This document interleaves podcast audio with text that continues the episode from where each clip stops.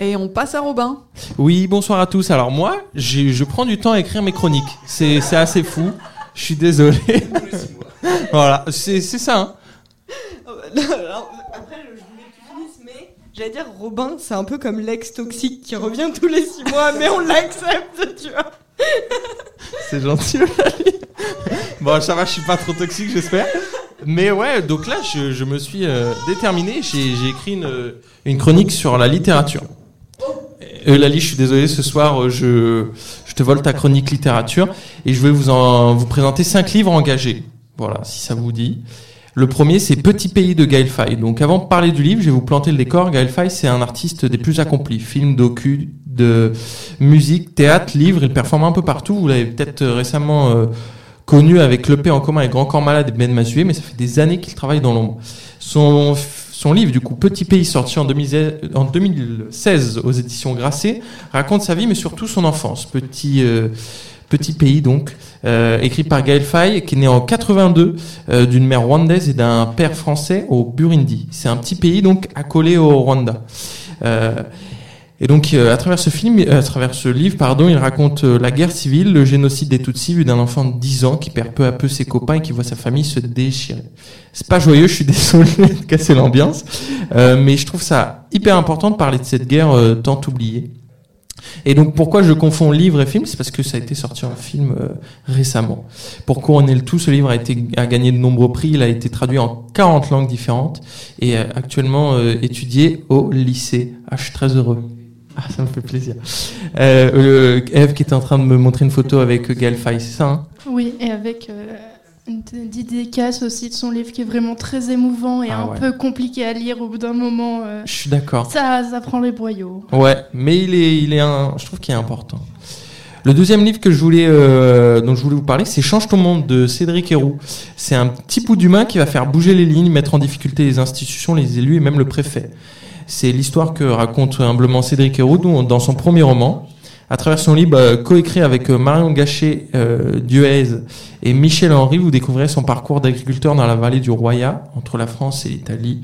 250 pages qui vous racontent les aventures d'un maraîcher qui du jour au lendemain a recueilli une famille nommée les Ombres, ce nom qui représente des exilés qui ont fui la guerre, la misère, la dictature, nommé ainsi car elles sont invisibles aux yeux des habitants de la vallée. Le bouquin il est publié en, octobre 2020 aux éditions Les Liens qui libèrent suit, euh, s'ensuit la création de l'association Défends ta, ta, citoyenneté qui devient Emmaüs Roya, la première communauté Emmaüs tournée sur euh, l'agriculture mais aussi l'accueil des milliers d'exilés.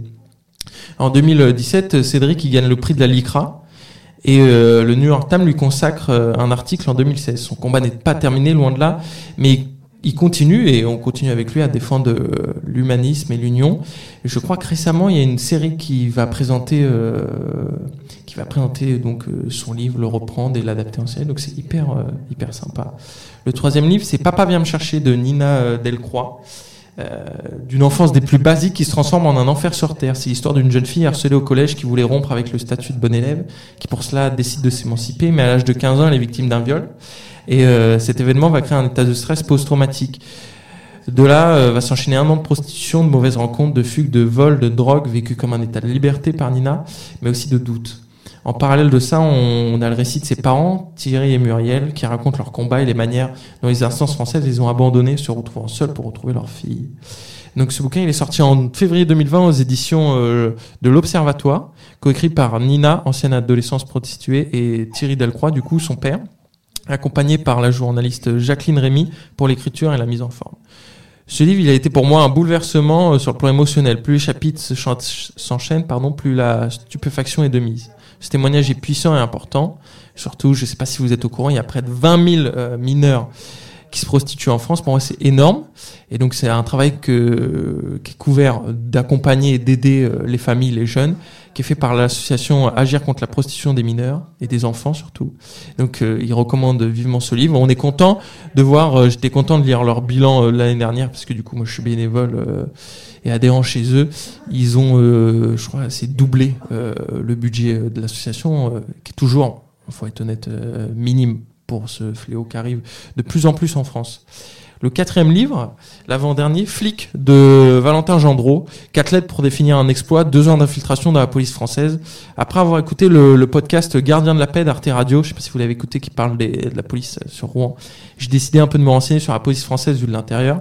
Et comme pour me rassurer un peu du comportement énoncé dans le podcast, euh, qu'il n'était pas représentatif des agents des ministres de l'Intérieur, et ben en deux ans, Valentin, il a suivi une formation à l'école de police à Saint-Malo, puis a affecté à une infirmerie psychiatrique de la préfecture de police peu de temps, et après il a atteint son objectif, euh, être policier dans un, commissariat du 19e arrondissement de Paris. Il y apprend, ou il, plutôt il y découvre hein, le maniement d'une arme et les nombreuses procédures plus ou moins légales qui entourent le métier de policier. Cet ouvrage de 300 pages sorti le 3 septembre 2020 aux éditions de la Goutte d'Or a tout de suite fait polémique, lui reprochant de ne pas avoir dénoncé les bavures au moment, euh, au moment des faits auprès de sa hiérarchie, de ne pas avoir déclaré son identité de journaliste. Après une enquête de l'IGPN sur les agissements décrits dans son roman, quatre policiers sont sanctionnés. Euh, une petite explication s'impose. Hein. Valentin, euh, il voulait, il est ni pour ni contre la police, il est ni anti ni pro flic. Il avait juste envie de raconter le boulot de l'intérieur sans le bonifier ou le malmener. Donc voilà pour, euh, pour ce livre. Et le dernier, Ensemble on a en silence de Gringe. Euh, donc ce roman apparaît en 2020 aussi chez HarperCollins en collaboration avec Wagram Livre. Donc c'est une maison de créa qui font plein de trucs, hein, de la musique, des livres et tout plein de choses euh, autres. pas besoin de vous rappeler qui est Gringe, l'acolyte d'Orelsan au sein des casseurs flotteurs. Pour l'épauler, son frère Thibaut qui a rejoint l'aventure et à deux, ils racontent leur enfance marquée par les déménagements, l'évolution de la relation fraternelle et leur vie d'adulte aux antipodes. Mais alors pourquoi il est question d'aboyer en silence? En 2001, Thibault, il est diagnostiqué schizophrène. Et ce livre raconte le parcours des deux frères qui font face à une maladie si bien connue, mais jamais vraiment trop racontée de cette manière. Voilà les petits cinq livres, euh, petits, je sais pas, mais en tout cas, euh, les cinq livres que je voulais vous faire découvrir, qui ont été importants pour moi et pas forcément médiatisés. Euh, voilà, je voulais vous raconter un peu mon univers, les lectures qui m'ont touché récemment. Et le podcast sur euh, la police, c'est un Rouennais, c'est ça?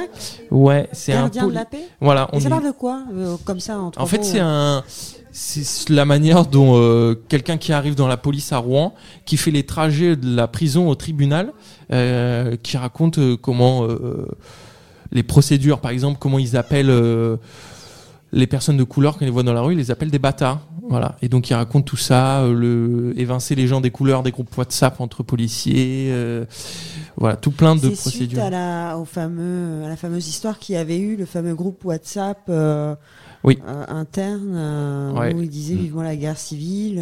Voilà, c'est ça, tout à fait. Et bah dedans on le voit, et il y en a qui mettent des photos d'armes. Dans le podcast on le voit pas, mais il y a des images qui sont sorties. Voilà, voilà. D'accord, ok. donc, euh, D'accord, ok. Et les quatre policiers, c'est à Rouen qu'ils ont été. Euh, non, du tout. Du coup, lui, il fait une enquête. Euh, donc, le livre Flic, c'est sur les commissariats du 19e arrondissement de Paris.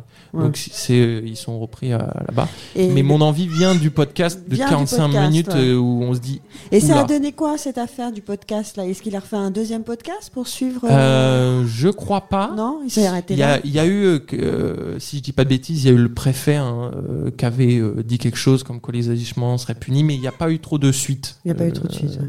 Ou je crois un policier muté ou quelque chose du style, mais. Ouais, ils se sont pas épanchés sur. Non, pas plus que communiqué, en tout cas. Peut-être qu'il s'est passé des choses, mais ça n'a pas été. Mais en tout cas, ouais, pas trop de communication. D'accord. D'accord, merci.